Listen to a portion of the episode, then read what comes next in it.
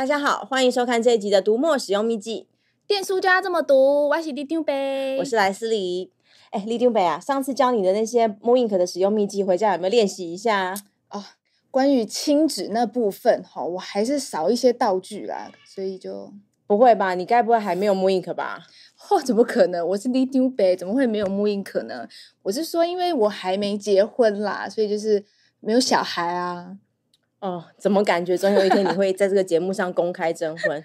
那好吧，那为了补偿你，这一次一定要来个门槛低一点，让所有人都可以更有感觉一点。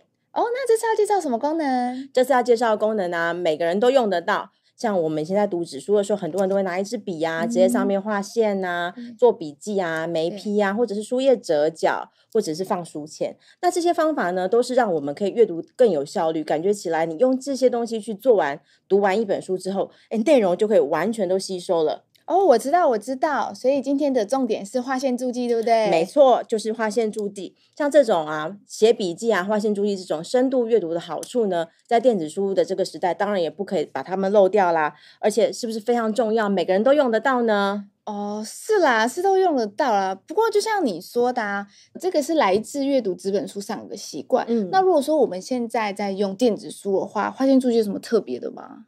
哦，不要这么容易就喂球给我打嘛！电子书跟纸书载体不一样，做法跟功能当然大大的不同啊。读墨电子书除了是我们云端的阅读笔记之外呢，它还有一个分享的功能，这是非常重要的哦。等一下。划线也可以分享，要怎么做？赶快教我。这当然没有问题啊。首先呢，你可以决定一下，你到底要不要把自己的划线注记公开。如果你想要公开的话呢，这些划线注记就会自动出现在呃每一本书的单书页面上面。如果你想要不想给人家看的话，那也很简单，你可以把这本书呢就设成私密，别人就看不到啦。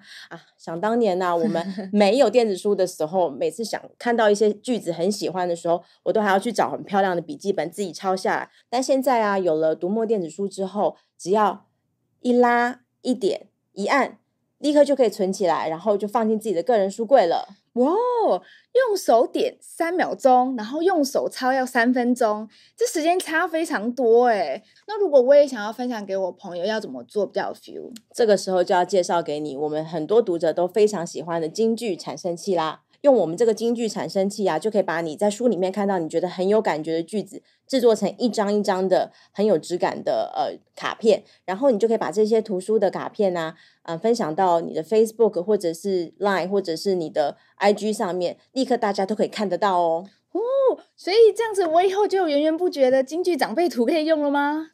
你要这样用，也没有人能够阻止得了你啦。嗯，说不定也会有一些作者对于像你这样的脑粉的行为非常开心嘞。没有错，这就是李长博的真爱哦。而且偷偷跟你说，其实也会有一些作者啊，有跟我们讲说，他其实还蛮喜欢去看到底读者都在哪些地方划线，因为他看着这些划线的时候，就有一种隔空跟读者做心灵交流的感觉，有一种哇哦，原来我写的这些句子啊。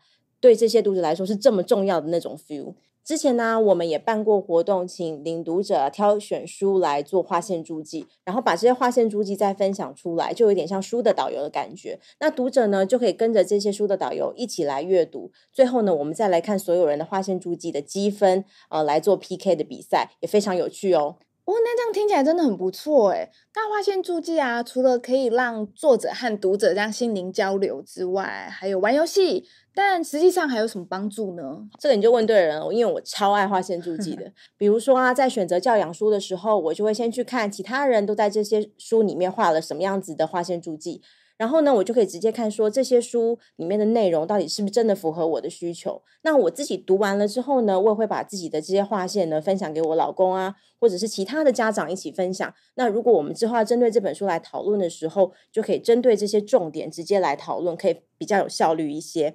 另外啊，有些时候有一些书你读了过了一段时间，就发现那个内容已经开始有点模糊了。这个时候你就可以把这些划线再拿出来看一看，又可以很快把你带回当时候读书的那个状态哦。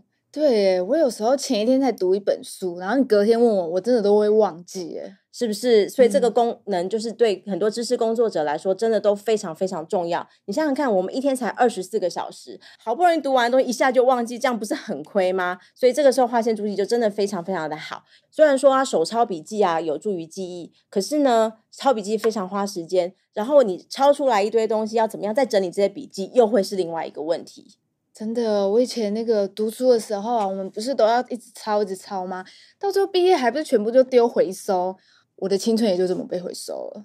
是啊，青春都被回收了。可是现在划线注记有了这样的功能就不一样了。所以无论是刚刚提到的这些教养书啊，还是商管书，或者是心灵成长啊、科普啊、社科啊，或者是你在工作上面会用到这些书籍，都非常适合这样来处理。而且你越早开始累积呢，效益就会越大，随时都可以搜寻，随时都可以呃带在身边。最棒的是啊，这些记录还能够汇出到 Dropbox 跟 Evernote，这些阅读记录呢就可以变成个人的数位资产喽。诶，很棒诶。对了，最近不是有一本书叫做《一流的人读书都在哪里划线》，所以我是不是也跟他们一样那样划线，我就可以变成很一流的人呢？有梦是最美啦，哈！不过说到这里呀、啊，我们今天有一个很美的东西要跟大家分享哦。你知道四二三是什么吧？